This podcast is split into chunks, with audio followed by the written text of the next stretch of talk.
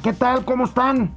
Amigos y amigas de Momento Financiero, yo soy Alejandro Rodríguez y le pregunto a mi amigo Mauricio Flores Arellano, ayer, ayer fue un día importante para la institucionalidad y los contrapesos en la República. Pues sí, mira, los contrapesos de entrada nos quitamos un toro loco, nos quitamos al señor Morrón, este, el señor Almorrón que la, que la regó. Oye, ¿eh? y, muy importante, este, en, en, la misma arena del Tribunal Electoral, el tema de la sobrerepresentación.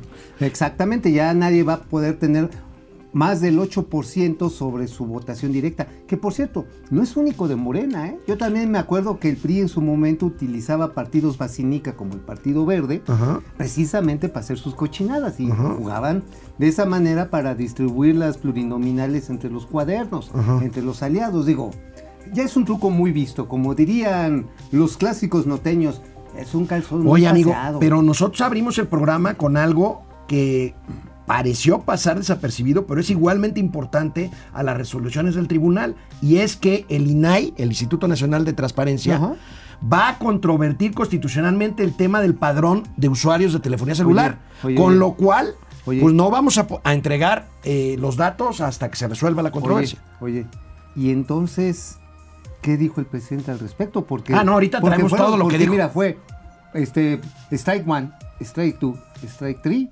ponchado. Ponchado. Y otro más. ¿Cuál? Ah, pues, son cuatro. Cuatro. No, bueno. no, bueno, tomemos como uno solo el de Michoacán y Guerrero. Ajá, sí, sí, digo, porque, es, bueno, como lo anticipamos tempranamente, a mediodía subimos unos tweets. Eh, finalmente, el que se quedó votando ahí solito a favor de estos candidatos, pues es el señor, el magistrado Billetes. Se quedó solito. Se quedó solito, José Luis Vargas. Empezamos. empezamos Momento Financiero.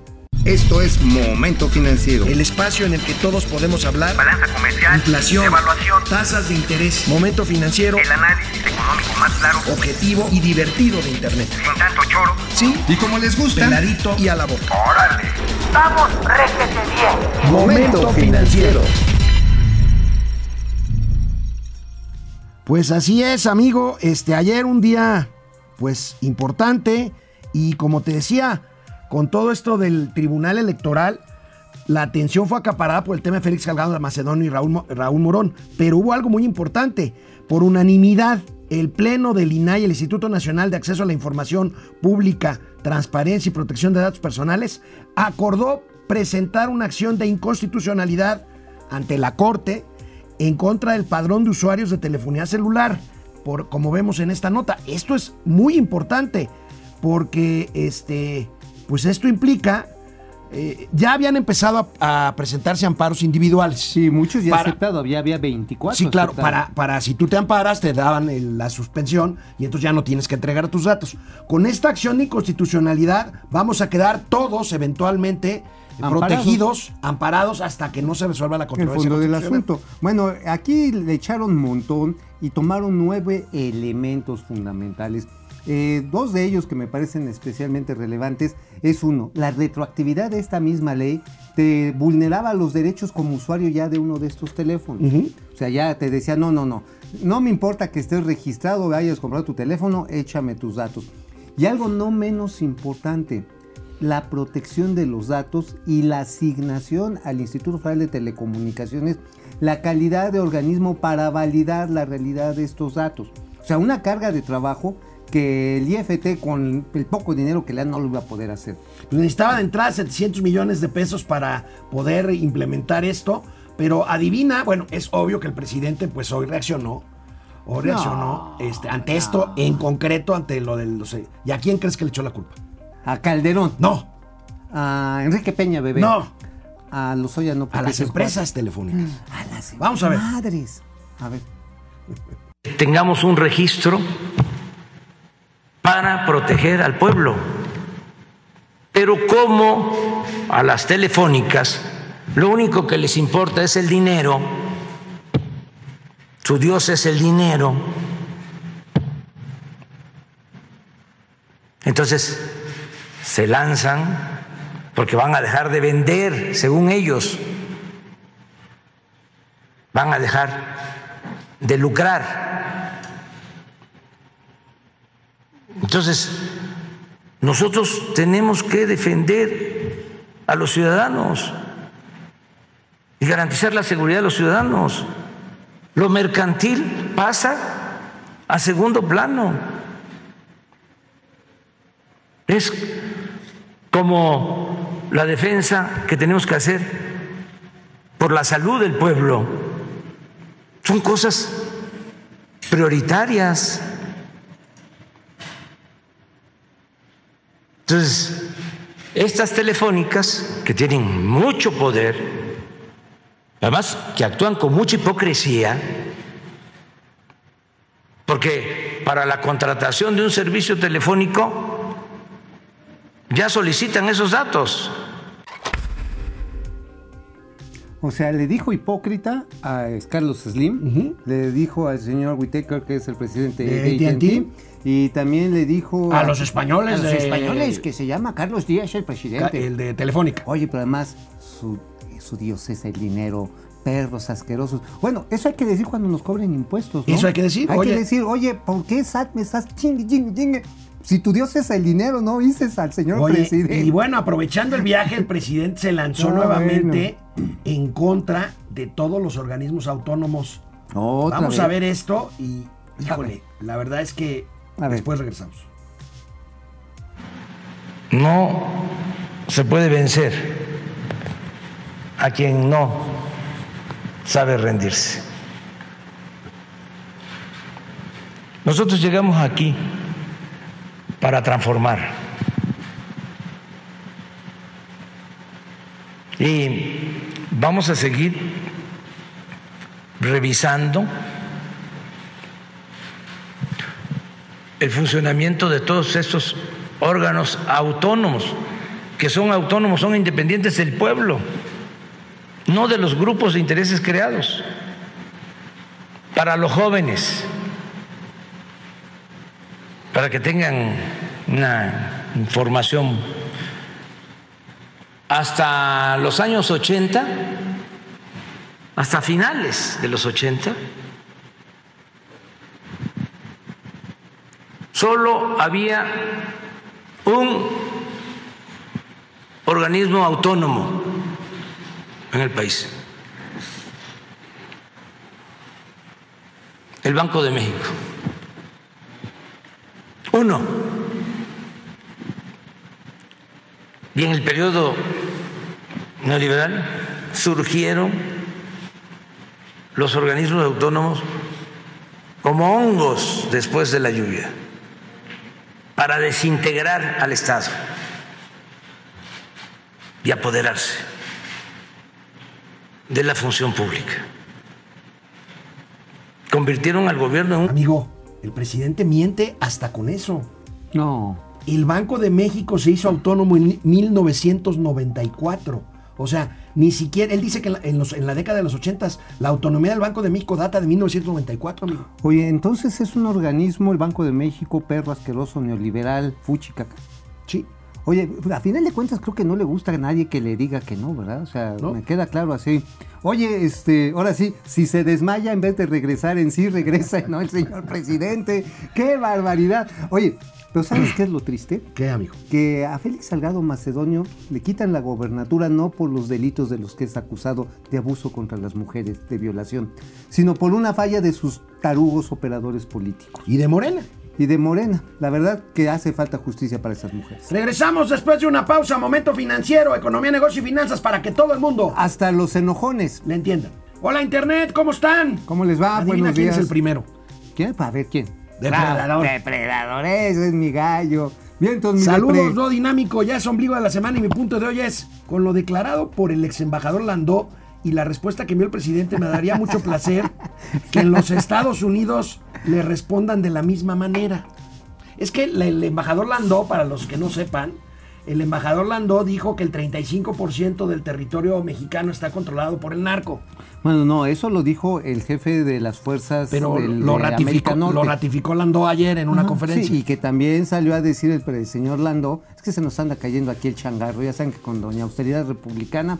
Oye, este resulta que sí, efectivamente, también señaló que el gobierno mexicano está siendo omiso, que está en la actitud de la faire dejar hacer a los cárteles. Ahora, que eh, siendo... el consumo está allá, ¿eh? En eso tiene razón el presidente. El consumo totalmente. No creas, aquí también, ¿eh? Aquí hay un, gen- un montón de gentes que sí se mete sus chingaderas. se meten esas. hasta el dedo del vecino. No, hombre, se meten hasta el extinguidor. Me- Alejandro Méndez desde Querétaro. ¿Qué onda? Fidel Reyes Morales, buenos días, Pedro Chávez y Luis Macías de las finanzas. Pedro el malo, Luis el bueno. No, no, ese es, es- no, este ya nos lo habían dicho, ¿no? ¿Qué te ha dado esa mujer? Sí, de a ¿Qué toda te máquina. ha dado esa Eh, eh, mujer? eh, bueno, el del otro el- es este Pedro Malo y. No, Jorge Bueno y Pedro Malo. Pedro malo, sí.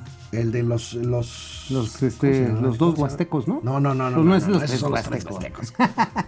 Los únicos obligados jurídicamente a acatar la veda electoral son los funcionarios públicos. Y hasta donde tengo entendido, los reporteros no son funcionarios públicos. Saludos, comunidad. Pues es un gatelazo el que tenemos hoy al Ah, final lo del vamos programa. a ver, lo vamos a ver. Paco Guerra, excelente miércoles, chavales. Se vienen tiempos difíciles mientras más se acercan las elecciones. El INE Oh, en sí. peligro. De acuerdo. Así es. Héctor Martínez, ahorita comentamos lo tuyo, Héctor. Regresamos a la tele. Amigo, hay algo que francamente me causa conflicto, no lo entiendo, no me explico. El presidente se dice demócrata. El presidente dice que va a respetar el fallo del tribunal ahora con el retiro de las candidaturas y de la sobrerepresentación. No le queda de otra, o sea, si no es una cuestión de una Pero concesión. se enojó mucho, ¿no? Sí, pero vaya, dice, vamos a respetar, ahora sí que no le queda de otra, o sea, tiene que respetarlo.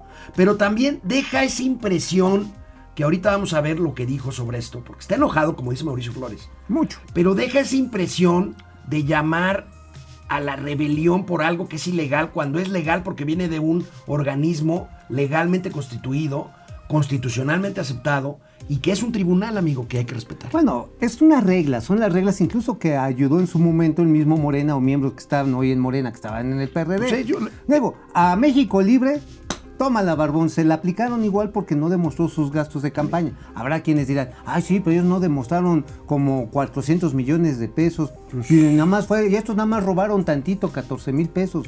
Pues bueno, mucho o poquito es la regla. A ver, es como cuando vas a hacer un examen.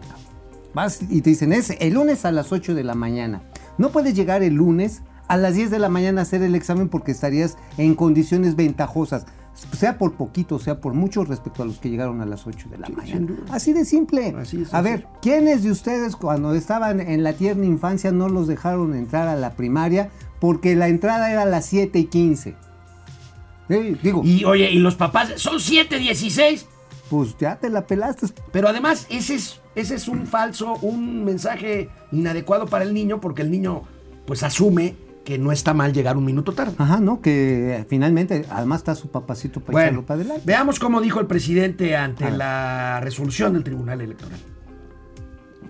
Debe también, lo subrayo, respetarse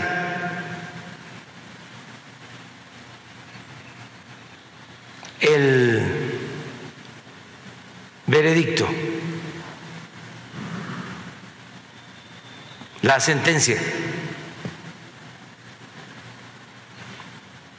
Porque tenemos nosotros que apostar a la democracia. Y un acto como el de ayer, arbitrario,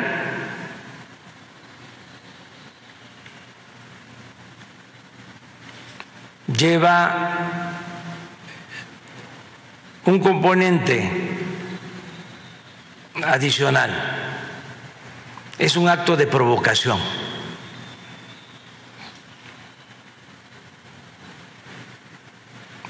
Y lo que quieren es subvertir el orden legal, la paz, la tranquilidad. Oye, amigo, cuando me llegue el policía del vial, porque me pasé un alto y me dé mi multota, voy a decir, no me provoque, eso es un acto de provocación. Eso que está haciendo usted es una arbitrariedad. Pero si usted se pasó el alto, pues me vale mal porque yo lo puedo hacer, porque tengo el derecho, represento. Libre tránsito, vas a apelar a libre tránsito. libre tránsito. Usted está con- provocando el rompimiento de mi libertad constitucional. Oye, el presidente de la República fue un poquito más allá Quema mucho el sol, No, ¿no? bueno, qué Con bárbaro. este calor, qué bárbaro. Y el presidente dice que estos supuestos golpes a la democracia, que para mí es exactamente lo contrario, Pues, se están- extienden a lo económico. Pues sí. Que para mí también es exactamente lo contrario. A mí me parece que las noticias de legalidad de ayer, pues son una buena señal de esas que no abundan mucho, pues para decir México es un país certero.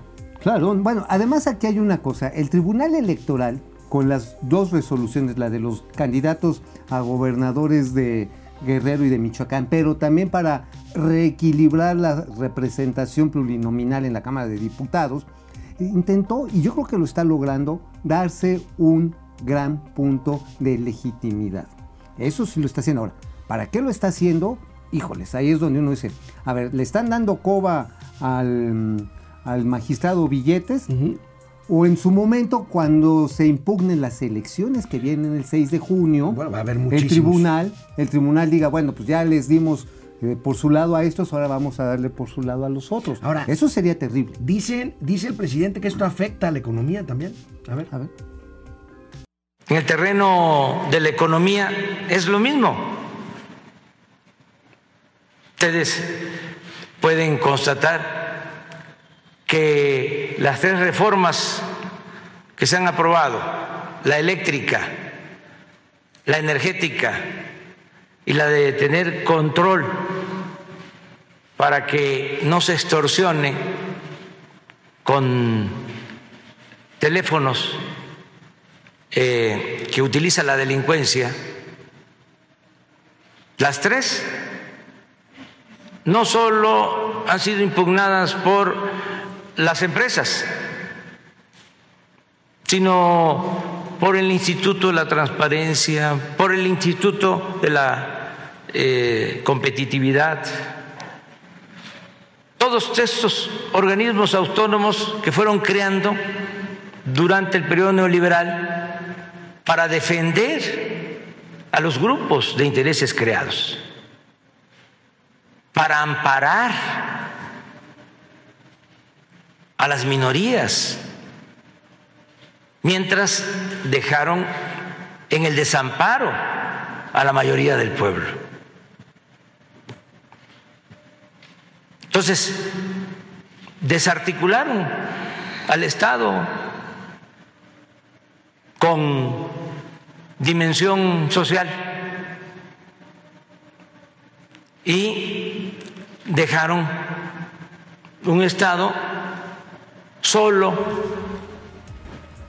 Al O sea, revés, ¿no? defini- definitivamente lo que el presidente quiere es regresar a esta presidencia imperial Sí. en la que en lo que decía el presidente se cumplía y se acabó. Sin embargo, creo que ya somos mayorcitos de edad como ciudadanos, ¿no? Sí, ¿no? Además, confunde gravemente el concepto de gobierno con Estado. Lo que hicieron los organismos autónomos es precisamente fortalecer al Estado Claro. mexicano Para hacerle contrapeso al gobierno mexicano. Para ser inclusivo. Sí, claro. Es decir, los grupos de interés malévolos, terribles, perros asquerosos, infelices, también pagan impuestos, generan empleos y también traen innovación como las telefónicas a las que les aventó el carro. Yo quisiera ver qué sociedad podría andar sin estos. Si, si no tuviera un incentivo que se llama dinero para que pudieran funcionar. Tienes que incorporar y también a los derechos de los usuarios, que independientemente de tu creencia y también a todos aquellos que tenemos información personal que proteger.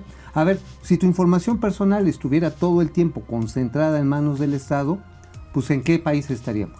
No, amigo, pues vaya, No, si es- estamos en un Estado que funcione razonablemente bien, como claro. Finlandia, como Suecia, como, Como Dinamarca, como, Dinamarca, pues- Noruega, bueno, Suiza. Pe- Pero vaya, no, no quiero ser malinchista, pero ya hay experiencias de eh, la malo man- el mal manejo de este tipo de padrones. Vaya, el subsecretario de Seguridad que dice que nos va a cuidar con nuestros datos O sea, biométricos es el que vendió el padrón electoral del INE. Y lo andaban mercadeando en el. Mercado Libre a 500 varos. O sea, digo, neta, don Ricardo Mejía, no se manche, ¿no? O sea, Bueno. oye, pero también otra cosa, ¿sabes de dónde salió esa iniciativa de qué escritorito? ¿De qué escritorito? A ver, De el de Alfonso Durazo. Alfonso Durazo, El- que hoy aspira a gobernar Sonora. ¿Por qué? Porque lo que querían era tener toda la información según ellos para poder hacer una localización así realmente en tiempo real de cada uno de los ciudadanos. Bueno, ¿Cómo de regreso, de regreso al corte, vamos a ver cifras de exportaciones. Crecieron una barbaridad las exportaciones. Vamos a analizar por qué. Canal 76 de Easy, canal 168 de Total Play. Momento financiero. Volvemos. Me quedé con el comentario amigo de Héctor Martínez. Dice, en política no hay casualidades, que no se haga pendejo Mario Delgado. Lo hicieron con toda la intención de sacar a Macedonio, pero aventarlo a la bolita al INE. Pero Macedonio era una pierna en el zapato para Morena. Híjole, ¿Quién sabe? Quién sabe. Digo, el presidente está bien enojado, es su compadre. Y su compadre le bautizó al chiquito, ¿cómo se llama este muchacho? este, ¿Cómo se llama el hijo del presidente? Este, Ernesto. Ernesto. Sí, Ernesto, a él, digo, digo, No, no podemos decir cómo le dicen, ¿verdad? No, porque mira, con los niños no. Con Yo creo que ahí sí no. O sea, el, el niño, o sea, los hijos no tienen por qué cargar las culpas de los padres. Ok, Así sí. para pronto. Entonces Ernesto, y este, pero sí lo enchiló muchísimo. Sí. Ahora, yo lo sí que creo, y sí temo, es que ahora el Tribunal Federal Electoral le vaya a dar, por ejemplo, el triunfo a Laira Sansores en Campeche. No, bueno, dicen que quiere, Imagínate. dicen que, que, lo, que Salgado Que gan- que Macedonio quiere imponer a su hija de candidata. Sí, Y sí. pa- para que cuando llegue. Una Juanita. el- una Juanita. Una Juanita o poner. Ahora, va a estar divertido ahí la, la cena de cuchillos de chango con cuchillo que va a haber en Morena en las próximas 48 horas para definir candidatos. Oye, ¿sabes cuál es el colmo de Mario Delgado? ¿Cuál? Que le van a sacar los ojos en Guerrero. Oye, no, pues ya se lo sacaron, pero ahí. Pero, bueno, Juan Manzanero, Jacob Frías, buenos días, queridos Alex y Tío Mau. ¿Cómo ven ese berriche? Pues ya lo estamos comentando. Pili Sainz, querida Pili. Pili. Excelente miércoles, mis estimados comentaristas. ¿Cómo está? No soy un fantasma. Hago home office y me doy un momento para saludarlos. Ay, lo cual gracias, es un Pili. honor inmerecido para nosotros, No, no, preciosa. no, no. Este, para, Para que vean que sí es les quiero, placer. nosotros también. Carlos Ramírez desde Los Ángeles, pendiente con las nuevas maromas. Francisco Guerra, que nos diga el tío Mao dónde comprar esa camisa, esa camisa Ah, de camuflaje para sembrado colombiano. Uh, eh, para que no te vean los este los tiras ahí en el los sembradío. en el sembradío. No, este fue un regalo del Día del Padre. Ajá. Sí, o sea, pues, digo. Te, te quieren, ¿verdad? No, pues, un Guillermo papacito, Sánchez Te vas Mendoza. a ver como Magnum. Guillermo Sánchez Mendoza. Si usted ya Oye, además hoy voy a ir a comer a un lugar que la otra vez te dije Bueno, que vamos a la vas tele. enamorar cuando vayas. regresamos a la Telera. Tele- a la telera aquí a Momento Financiero por Vive TV y Momento, no, y Mundo Ejecutivo TV. Bueno, contrario a lo que vimos eh, del comportamiento económico que pues muestra una grave recesión y un y una falta de demanda interna. En marzo crecieron, amigo, 12.2% las exportaciones de México en los mercados internacionales, el mayor avance en 29 meses. ¿A qué debemos este fenómeno? Bueno, ¿sabes qué creció de manera fuerte y es lo que lo está impulsando? Los productos agropecuarios. Los productos agropecuarios y agroindustriales crecieron 5%, ¿eh? 5% en el primer trimestre.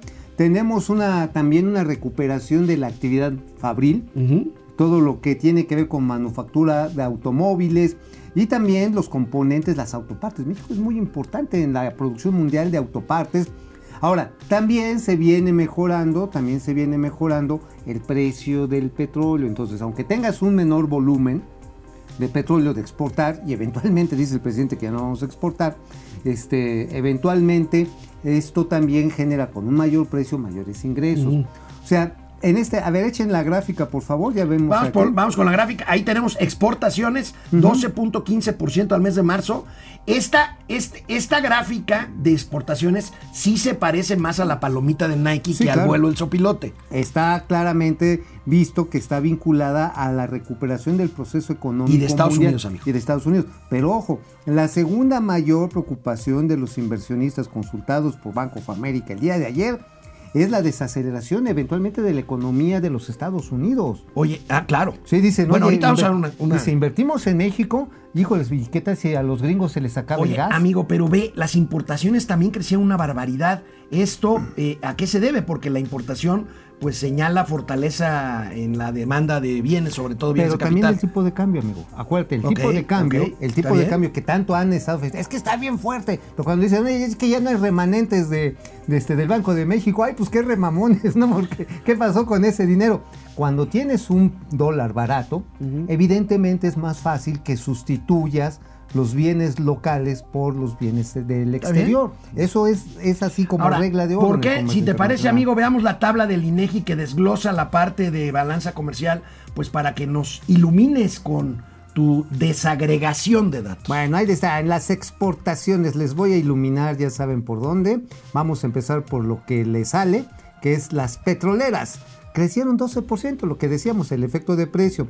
Pero las extractivas, que también tiene que ver con la minería, la recuperación de los Crecieron metales. 41%. Los metales, todos los metales industriales, acero, cobre, cadmio, este, también plomo, pues véanlos ahí. Ahora, las manufacturas sí tienen un aumento, aunque las automotrices caen en 4.8%, pero no automotrices, sobre todo lo que es línea blanca, también creció. Fíjate, yo creo que aquí lo que vamos a ver, como ya lo estamos viendo, las automotrices empiezan a tener una, pues digamos, un acoplamiento al problema que tuvimos con los, ¿te acuerdas? Con los chips. Con los chips. También Entonces, esto un sopetón. Es un sopetón, pero esto va a durar poco. ¿eh? Oye, lo que me llamó la atención es el crecimiento de las, de las importaciones petroleras. Bueno, pues es que México importa el 70% de su consumo de gasolina, pero ¿sabes qué es la parte más cara de la importación de las, de las este, gasolinas? El oxigenante, el MTB. Ok. Que no recuerdo cómo se llama, pero es algo así como nitrato de metilo. Este, pero es carísimo. Y nada más lo producen dos pinches empresas. en- y sabes que, bueno, lo producen dos empresas allá en Estados Unidos. ¿Y sabes quién le está haciendo el caldo gordo? ¿Quién? El doctor Chunga. El doctor Chunga. Ajá, sí, el señor Cuadri, Gabriel Cuadri. Gabriel Cuadri. Sí, a mí me cae bien Gabriel. A mí también, pero se presta cada Es un buen cada- técnico ambientalista, ¿eh? Ah, Digan lo que bueno, digan de él. Permítame, él está a favor de que Eh, siga importándose el nitrato de metilo. Es, es un ambientalista impecable, Gabriel Cuadri. Pues mira, la bronca, mira, se empezó a meter en broncas cuando fue etanol, candidato del Vestel. Está ¿Te en acuerdas? contra de la De que, se que se incorpore como oxigenante el etanol. Y ya hay estudios, es más, en 79 países ya está claramente definido que el etanol es mejor que el MTB como oxigenante de gasolinas. Pero a ver, rápidamente, además quiero desagregar esta. Aquí está. Bienes intermedios. Esto es bien importante. ¿Por qué está subiendo en bienes intermedios los, las petroleras? 51.7%. Amigo, porque los lubricantes están escasos. Oh, no, está- hay que- hay que Eh, we are echarle- talking about motors hay- que or we echarle- are talking ah, about guys. hay que echarle, hay que echarle un salivazo a eso, a los motores, porque amigo, no hay parafinas ni aceites Ay, vírgenes. Dios, Dios, Dios. No, este hombre neta, me va, me neta, va, a ver, me ha no hay. pegado ya el oñero, ya. No, ahí, ahí sí, Ya. hay santos santos. Ya, ya, Oye, que amigo, sí amigo. ¿sabes qué? ¿Sabes A qué ver. me llama la atención?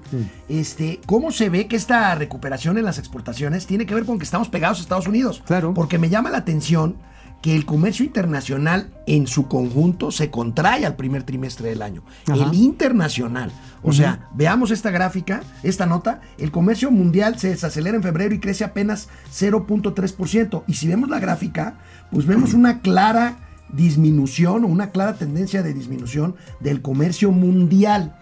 Pero estamos en el bloque de América del Norte, con Estados, con Estados Unidos. Unidos. Ese es lo, que y, eso es, y eso es lo que no hemos aprovechado. No, ni queremos, es más. No, no, sí queremos. se la- bueno, el presidente. Pero el presidente gobierno- no quiere. No, se la pasa mentándole su chadre a, a Joe Biden. Oye, fueron a invitar a Vladimir Putin y a, ¿cómo se llama su primer ministro que viniera? Está Marcelo en Moscú. Ajá, para que se fuera a echar unos tequilas el 15 de septiembre, que se bien- venga a echar. Y a este Joe Biden y a Kamala Harris no les invitan ni un atole a las afueras de Palacio Nacional. No, bueno, el O sea, presidente, el aguas, ¿eh? presidente de la República está jugando a la geopolítica. Y vamos a salir y vamos a salir perdiendo. Bueno, ayer hubo una cumbre, una cumbre de capital privado. ¿Te acuerdas de la MEXCAP? La MEXCAP es la Asociación Mexicana de Capital Privado, que no es otra cosa sino los inversionistas que tienen recursos para prestar, no como deuda, sino como capital. O sea, se hacen Capital socios de, una empresa y asumen el riesgo de una empresa. Bueno, el, el secretario de Hacienda ahí, en ese foro, reconoce, pues lo que ya sabemos, amigo, que la, la inversión es vital para la recuperación económica. No podría ser de otra forma. Ahí tenemos, nada más que lo que no dijo el secretario, pero sí lo dice el financiero, es lo que aquí hemos venido diciendo de el desplome de la inversión fija bruta que el secretario reconoce que es importante, pero que el gobierno al que pertenece pues no parece dar muchas señales Bueno, para poderle yo creo que el secretario Herrera sí tiene muy claro el papel de la Él lo tiene muy extranjera y de la inversión de- de extranjera y nacional privada. Y desafortunadamente todos los planes que ha lanzado su unidad de inversión se ha quedado atorado porque lo que falta son condiciones claras para esa inversión. A ver, amigo, ahí te va. Están tratando, por ejemplo, de hacer estas vialidades, supervialidades que van a llegar al aeropuerto de Santa Fantasía. Oye, hay unas broncas de derechos de vía tremendos. Un empresario que diga, ok, voy a extender el ferrocarril. Este, que por luego vamos a pasarles unos videos. Voy a hacerme una excursión en los próximos días por esos terruños. Tengo unos amigos ahí que me ofrecieron viandas del lugar. Entonces vamos a echarme unas carnitas de lagartijo asado y cosas así. Pero bueno, la cuestión está en que un empresario que tiene que hacer un paso elevado, que tiene que hacer una carretera, si no tiene el derecho de vía, no va a meter un peso. Así de simple, ¿eh? Ah, bueno, pues está cayón. No, pues es una bronca. Es una verdadera bronca. Bueno, amigo, y se sigue calentando el ambiente para la reforma fiscal que viene. Hoy. Pues después de las elecciones tenemos esta nota del economista. Pues es obvio. Oye, vamos a necesitar importar más lubricantes. Ah, Para que resbale. dice Gabriel Llorio de la Secretaría de Hacienda que esta reforma impulsará tres puntos del PIB, los ingresos. Ah, Bueno, caray, del gobierno. Pues sí, Sí, a costa de los ingresos de quién? después de las elecciones, de, nosotros. Ah, pues sí. Pero ya habremos votado. Pues este, pues habremos votado. Ah, ¿por qué? Ha votado con B, V o con B grande. Pues yo creo que lo que quieren es la B grande para después de No elecciones. naco. Pues Bueno, sí, sí es. se está Canal creciendo la 76. importación de lubricante. Canal 76 Para de Easy, Canal bien la 168 reforma. Total Play. Volvemos a momento Así como cuchillo en mantequilla. Guillermo Sánchez Mendoza, Memo, Ferrangel, buenos días. Dani ¿Cómo Pinedín? Vidán.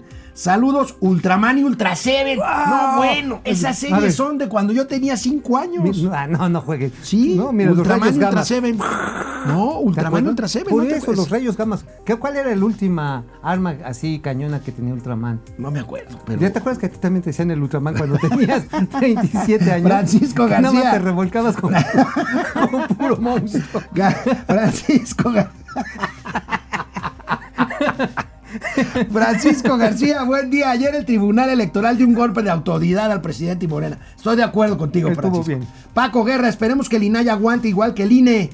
Se vienen los chicos catorrazos. Sí. Aguanten instituciones, Oye, ¿sabes aguanten qué? que Van para a- eso están. Quieren hacer la reforma del INE después de las elecciones. En un periodo Seguramente. extraordinario, con- eh, aprovechando la mayoría. todavía. Exactamente, ¿para qué? Para quitarle atribuciones y aguas, ¿eh? Se las van a querer regresar a la Secretaría de Gobernación. O sea, como estábamos con el PRI.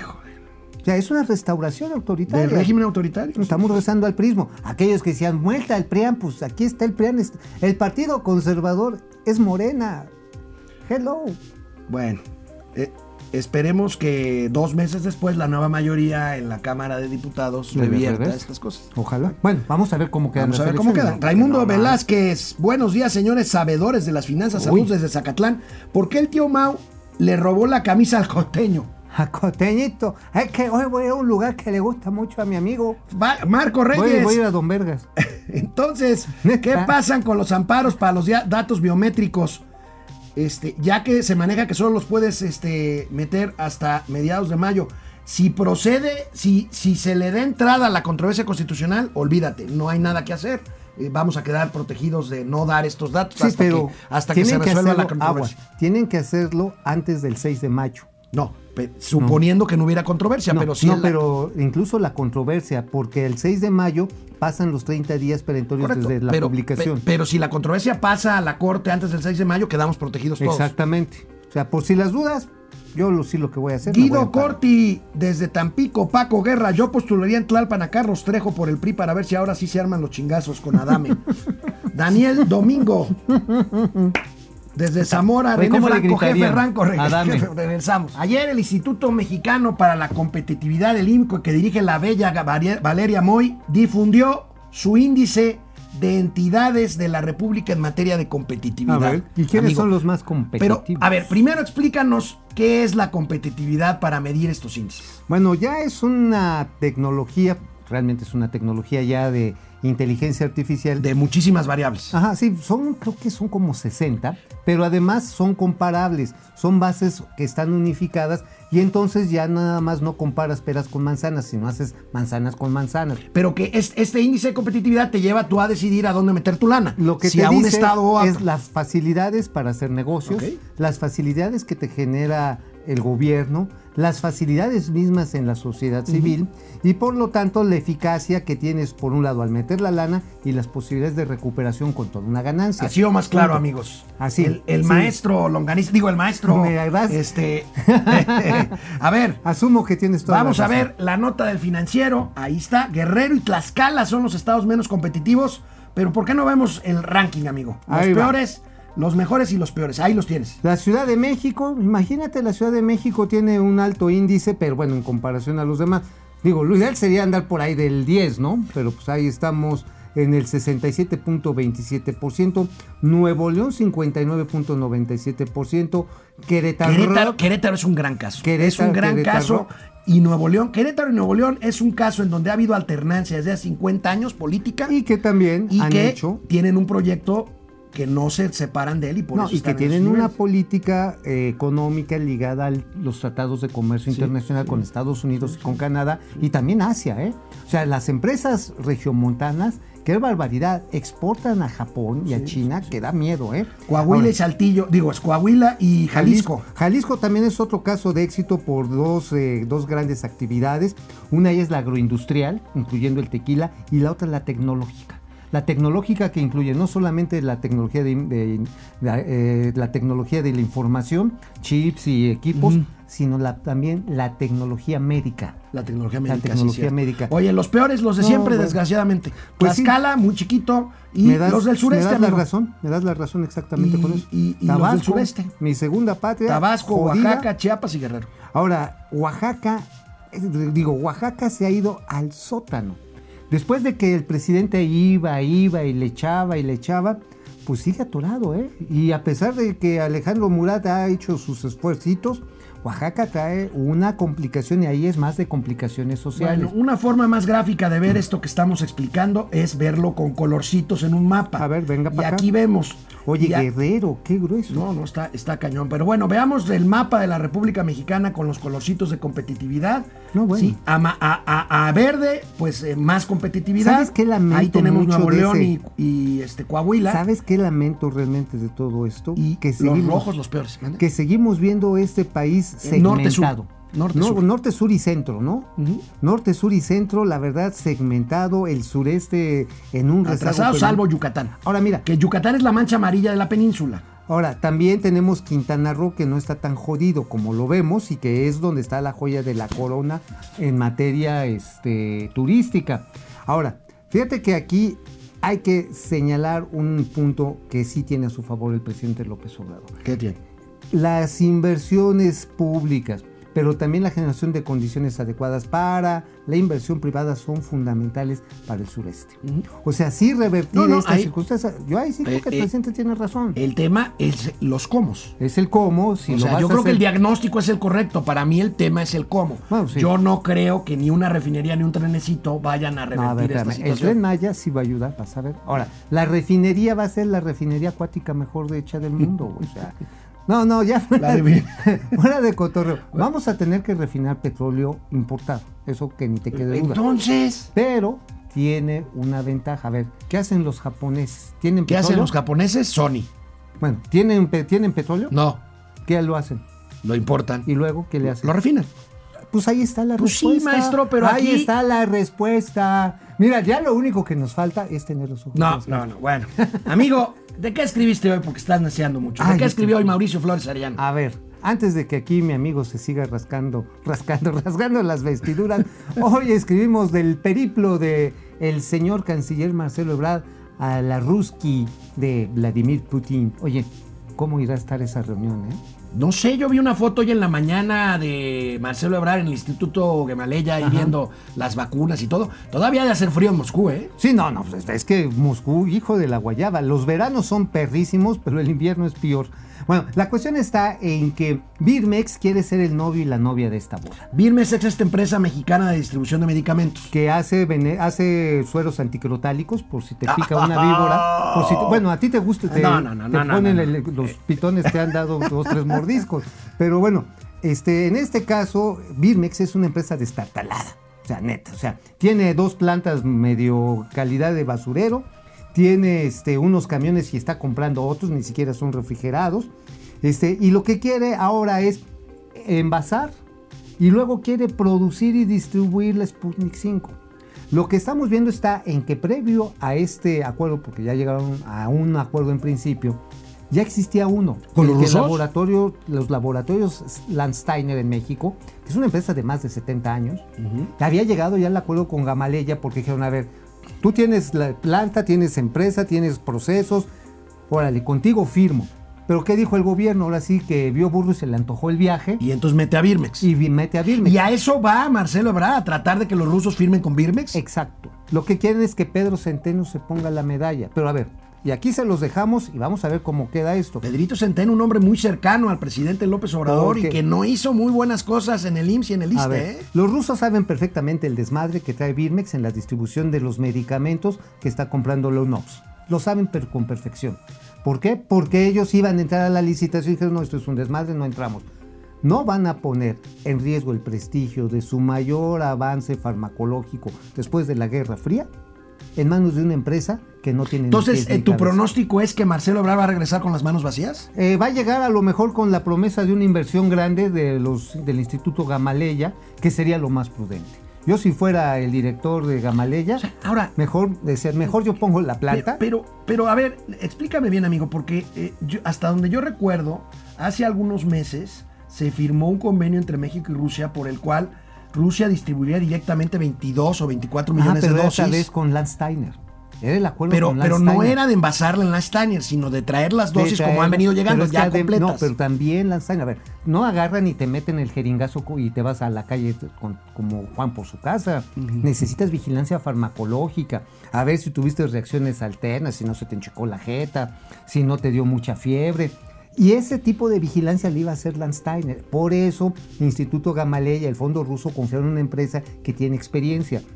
Birmex no puede distribuir. Bueno, si en Semana Santa andaba buscando quién le rentara unos camiones para sacar carga del aeropuerto de la Ciudad de México, ¿sabes cuánto quería pagar la, la- el flete? ¿Cuánto? 1060 varos. Pero esos ni siquiera los que se llevan las sillas. Los de a tu aquí de la mueblería de San Fernando. Ni siquiera eso. Oye, amigo, a ver. no mancha. Pero según me estás planteando, ¿no debería entonces estar el secretario de salud o el subsecretario Gatel en Moscú y no el canciller? Es que no quieren a Gatel. Acuérdate que, y ahí lo venimos en gente detrás del dinero. ¿Quién fue el primero que le mingó a su chadre a los, este, a los rusos? ¿Quién fue el primero que Gatell. Exacto, no lo quieren. Porque el señor Gatel, hasta que no le dieron un periodicazo en la trompa Oye, qué bueno que el presidente de Rusia no es Stalin, porque si no Gatel ya estaría más. No, le- frío que María Antonieta, ¿verdad? Le habían aplicado la de Trotsky. Sí, caray. Sí, ¿eh? Agua. El- O sea, ese fue el que lo bloqueó. El violetazo. Bueno, momento financiero, economía, negocios y finanzas para que todo el mundo Hasta los vacunadores. le entiendan. Regresamos. Bueno, pues aquí seguimos un montón, un montón de personajes queridos conectados con nosotros. Ari Loe, ¿Cómo Juan están? Ramón No, Leti Velázquez, Paco García. Solo el magistrado Billetes apoyó la violación de la ley. Pues sí. Pues sí, digo, pues es que de dónde crees que lo tienen apergollado. Bueno, no iba a ser así, no, pero lo tienen así. ¿Y tú cómo sabes? Porque es un pocos huevos, digo, no es público. ¿Está bien? José Antonio Velázquez Fernández, saludos, dúo dinámico, buen miércoles.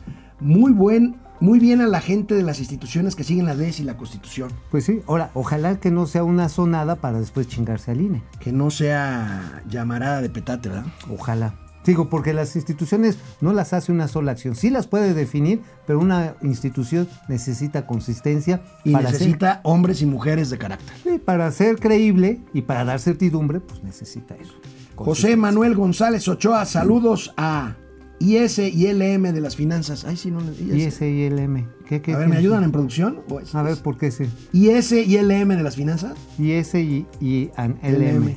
Prefiero no averiguar, ¿verdad?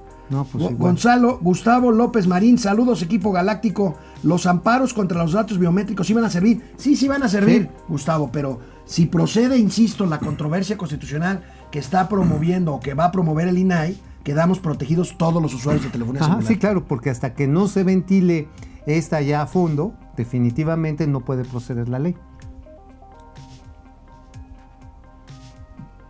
Ah, caray. Ay, el. ISLM es un modelo económico de la demanda agregada. Macroeconómico de la demanda agregada. Ahora sí, me sorprendiste, carnal. Miguel Martínez, dos tipos de cuidado, Pe- Pedro. Malo y Jorge, Jorge bueno, Bueno. de las finanzas. Ah, ahí está. Rocío Hernández Hernández, buenos días amigos, Hola. saludos desde León, Guanajuato. Hola, hola, ¿cómo Lumaxki, saludos mi dúo dinámico, Guido Rosas. Amaneció el ganso enchilado. De Frog, buenos días. Solo para avisarles que el CONACYT no ha pagado los estímulos de- del SNI. Ya paguen. ¿Que no ha pagado? Ya qué? paguen. Los estímulos del Sistema Nacional de Investigadores. Pero bueno, no le pagan ni a los privados, ahora tampoco a los públicos. no, no les están pagando. Les, les están Miren, debiendo. Qué miren. poca madre. No, a ver, eso es austeridad republicana. No, no, a ver, se puede hacer, hacer mucho con menos. Es más, si no tiene nada, pueden hacer maravillas. A ver, mira, Pues sí. mira, aquí la cosa es que es un modelo europeo. Hay es el modelo. Hay de Bélgica. investigadores que dependen de su Es beca el del SNI. es el proyecto Nos vemos, vamos a la tele. de Bélgica. Para que vayan. Oye, amigo, ¿te acuerdas de los de las 2500 sucursales que van a construir o que están construyendo el Banco de Bienestar? Sí, claro. Bueno, este nuestro amigo este Ribandarat, Rabindranath. Rabindranath, Rabindranath. Lo estaba haciendo bien, ¿no? Sí, es subsecretario de Gobernación. Bueno, Salazar, ¿sabes, Rabindranath ¿sabes quién se está peleando la licitación para comprar los cajeros automáticos para estas 2.500 sucursales? Una empresa china que se llama GRG Hong Kong México Uy. y la empresa Cosmocolor de Jorge Kawachi. Uh, no, pues va a ganar Jorge Kawachi. No, pero a ver, vamos a ver la notita. A ver. GRC Hong Kong, una empresa china, cotizó 819 millones y Cosmocolor 992 millones. Va a ganar Kawachi. ¿Neta? Ah, bueno, a ver, si no ganaba pleitos arreglados, ¿no? Pero es su papá. Ah, ah, su Ah, papá. qué. No, pero el, este, el, Bueno. el- el bofe también se dedica al al biznaga, ¿no? Oye, amigo, los gatelazos del día. Vienen los La gatelazos. esperada sección, los gatelazos. Hoy, el primer gatelazo del día no es una declaración, no es un video, no es un tropezón, es un tweet. Veamos este tweet de mi colega, el vocero de la cuarta transformación del gobierno de la República.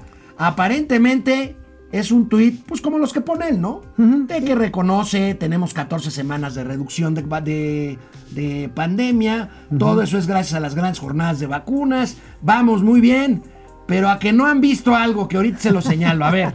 Que ascienden. Las, los contratos de las vacunas ascienden a más de 16 millones de dosis recibidas. A ver, veamos. ¿Cómo A se ver. escribe ascienden? Ascienden. Ascienden. ¿Se- ¿Será por de Hacienda? Yo creo que sí. Porque mira. lo va a pagar este. Claro. Es un Es que, que Eh, quiso hacer la señores, referencia que la Secretaría de Hacienda le iba a meter su billete. chucho, chucho, colega. Hagan bien su chamba. Oye. no cuesta nada. Pues pongan el corrector. Este ¿no? tweet lo borró. Lo y ya lo corrigió. Ya lo.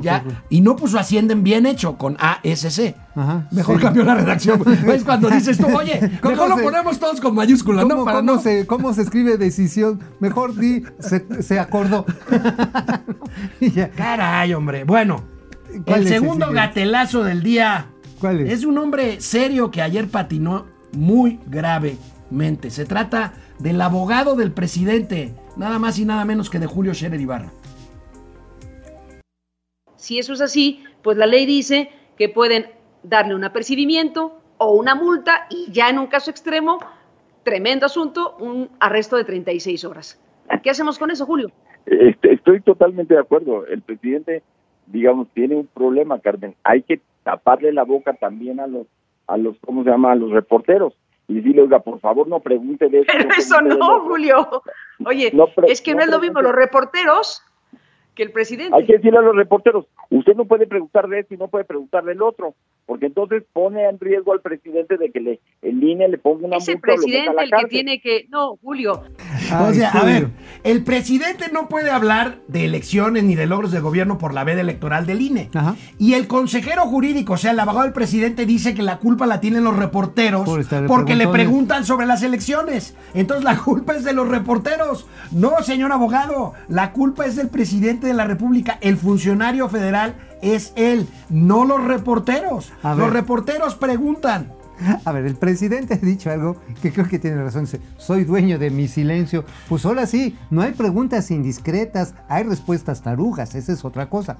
Ahora, Ahora. si, si ya saben cómo son, ¿para qué me eligen? Pues diría. sí, ahora, pa' pronto. El mismo consejero jurídico Julio Scherer se disculpó ayer en un Twitter.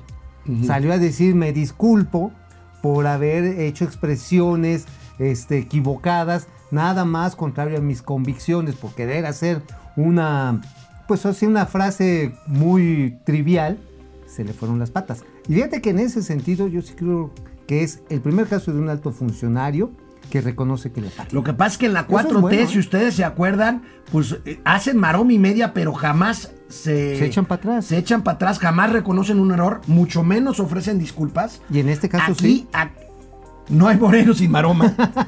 Ahora, aquí sí, yo quiero decirles que esto tiene un contexto mucho más eh, profundo, porque Julio Scherer Ibarra, el abogado del presidente, es hijo de, un Julio. periodista icónico que fundó la revista Proceso, que dirigió Excelsior, un periodista Independiente. muy, muy, muy, muy eh, Crítico. eh, crítico, Julio Scherer García. Y bueno, imagínense nada más que el hijo de don Julio Scherer García, a quien yo tuve oportunidad de conocerlo, tú también seguramente. Así es. Este, imagínense que su hijo, que es el abogado de un gobierno electo democráticamente, diga que los periodistas se callen el hocico. Ah, que no hablen. Dice que pues. Ay, que- ahora tú me vas a decir No, cómo pues, hablar propia- no, apro- pues, apropiadamente, ¿no? le dijo. Ah, Le- ¿Ya, le- ya vieron? Ahora Pues resulta. sí. Ahora resulta. Bueno, si quieres yo te trapo, te tapo No, el hocico no, como no, quieras. no, no, no, no, no, no. ¿Eh, eh? Ahora- El ñero se hizo ñoño. Pues bueno, de vez en cuando hay que corregirte, mano. Oye, Ahora resulta. Ahora dice que se callen los reporteros. Pues sí, pero a ver, insisto, si te preguntan algo que la respuesta que vayas a dar va a generar problemas, te va a llevar a contravenir una ley, te callas. Ahora, Punto. qué bueno que Julio Scherer eh, Ibarra se disculpó y reconoció su error. Pues, que eso hay que reconocerlo, ¿eh? O sea, la verdad está en que, a ver, ni este, ¿cómo se llama este Javier Jiménez Espriu? no, hombre. Este- No, no. Eh, Ni- Rocío ni- Nale. bueno, Vaya, ni a to- Tolini. Ni ellos se disculpan, ni Gibran. O- Oye, Gibran Mm. ya se le está yendo con todo al, al que le sacaron los ojos. Sí, ¿verdad? Mario Amarito Delgado. Bueno, ellos nunca se echan para atrás. Aquí hay que reconocerlo. Es el primer funcionario alto de este gobierno que toma una actitud, yo diría, responsable. Es decir, la regué. O sea, fue desafortunado. Disculpen ustedes. Va en contra de mis convicciones. Bien. Bien, en lugar de decir, No, me- amigos, pero me- el PRI robaba más. No, no. El ¿No? PRI cerraba más. El hocico. Cerraba más hocicos. Ah, vaya, ya, eres Ya. otra vez. Ay, ay, ay, ay, yo te, te- te extraño cuando no estás debajo. oiga, ¿cómo? ay, me gusta que me pegues. Bueno, a lo mejor no es novedad, amigo, pero la 4T emite ¿Qué? regulaciones sin considerar opiniones de expertos. Veamos Ajá. esta nota del periódico A ver. Reforma. A lo que llegamos. A lo que llegamos, a lo que llegamos. Ve, regula gobierno, rehuye opiniones. Publican normas sin consultar a los que saben, amigo. Pues ya ves. Al chilazo, ¿no? Al chilazo, Al ya chilazo. ves. Ah, bueno, otra de las cosas que dijo Julio Scherer, que ahí sí no se refirió, y ahí a lo mejor no tenía por qué disculparse. Lamento que piense eso. Pero cuando le preguntaron, oiga, ¿usted le dijo al presidente que es inconstitucional la regla para, para extender el mandato del presidente de la Corte? Y Julio Scherer contestó, el presidente sabe lo que es constitucional y lo que no es constitucional. Entonces, ¿para qué quiere al abogado? Pues este, pues para que le cuide las espaldas cuando haga lo inconstitucional. Digo. Pues eso es lo que va a pasar, ¿no? Pues sí, claro, porque finalmente esto se va a ir a la Suprema Corte de Justicia. Y ya ves, ayer el señor Saldívar salió a decir que, este, que no lo conmovían las críticas en contra de su persona, que él va a mantener, y lo digo nuevamente, con esta gran técnica jurídica de mantener la trompita cerrada para no tenerse que recusar cuando se llegue a la discusión. Y entonces, ¿qué crees que va a decir cuando llegue la discusión? ¿Qué va a decir, amigo? Vénganos tu reino. Han sido ustedes testigos privilegiados del cambio, de la mutación del señor Mauricio Flores Arellano, Ay, que ay. de hocico pasó a boquita. Y tú de boquita a trompa. higo recién abierto o trompita parada. Ay, Nos papacito. vemos mañana en Momento Financiero, Oye, oye, Economía, ¿a ti Negocios. sí te ¿Qué ñoño eres? la trompita? ¿Qué ñoño ¿Te eres? gusta la trompita? Momento Financiero, Economía, Ahorita Negocios, le toca Finanzas. su trompita. Para que todo el mundo les entendamos. Nos vemos mañana. Hasta Cuídense. los trompudos le entiendan. Usen cubrebocas.